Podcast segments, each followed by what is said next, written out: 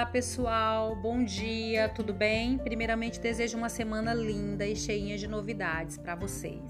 Então, como prometido, eis-me aqui para falar sobre o assunto enviando orçamentos de forma rápida e eficiente. Demorou, mas chegou. Você tem dificuldade de elaborar orçamentos rápidos?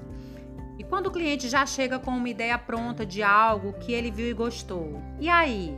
É o seguinte: Primeiramente, elabore três tipos de decoração que você vai oferecer ou oferece. Segundo, coloque em cada proposta os itens que devem estar presentes, aqueles que você não abre mão de jeito nenhum. Defina a principal diferença entre eles. Por exemplo, o tamanho do cenário é muito importante. Elabore um com 3 metros, um com 5 metros e outro com 7 metros. Pronto. Quando você define isso, o cliente já visualiza o tamanho da festa que ele quer. Compara e escolhe. Outra coisa, detalhe tudo, principalmente quantidade de itens de um para o outro.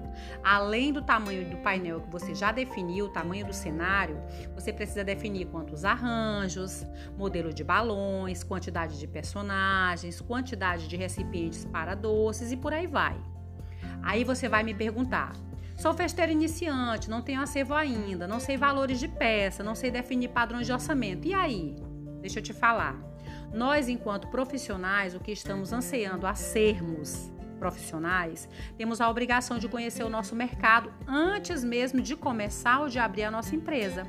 Conhecer fornecedores, produtos, preços e etc. É obrigação. Ah, Diva, mas eu já comecei não fiz nada disso. Não importa, a hora é agora. Façamos uma pesquisa de fornecedores, preços, frete, preço de mercado e anote tudo. Aproveita e peça catálogo de empresas por e-mail. Nunca é tarde, gente, para recomeçar e fazer direito, certo? Então, vamos dar continuidade. Prontinho.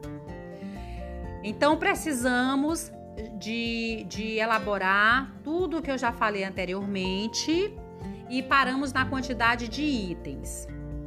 Próximo passo é defina seu custo de produção. Depois de colhida todas as informações necessárias, defina que método usará para precificar.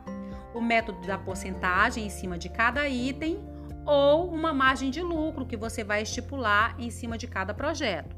Não vou me aprofundar nesse assunto porque é um tema do meu e-book que eu ainda vou lançar.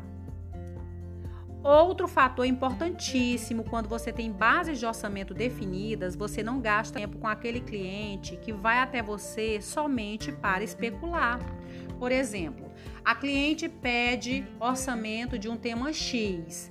Se a primeira coisa que você faz é sair pesquisando o tema em redes sociais de festa, primeiro, você não vai fazer isso, porque tempo é dinheiro e você não sabe se o cliente vai fechar com você. Pesquisas, elaboração de esquemas são feitas depois de contrato fechado. Segundo, o cliente mandou fotos e você fica a ver navios.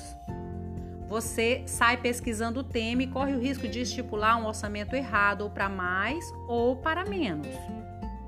Não, sua primeira ação é quando o cliente envia foto, você vai comparar os modelos de orçamento que você já tem pronto, definir a qual dos seus orçamentos a foto da proposta que o cliente enviou se parece e dizer: olha, eu tenho essa proposta X que se assemelha a essa da foto que você me enviou.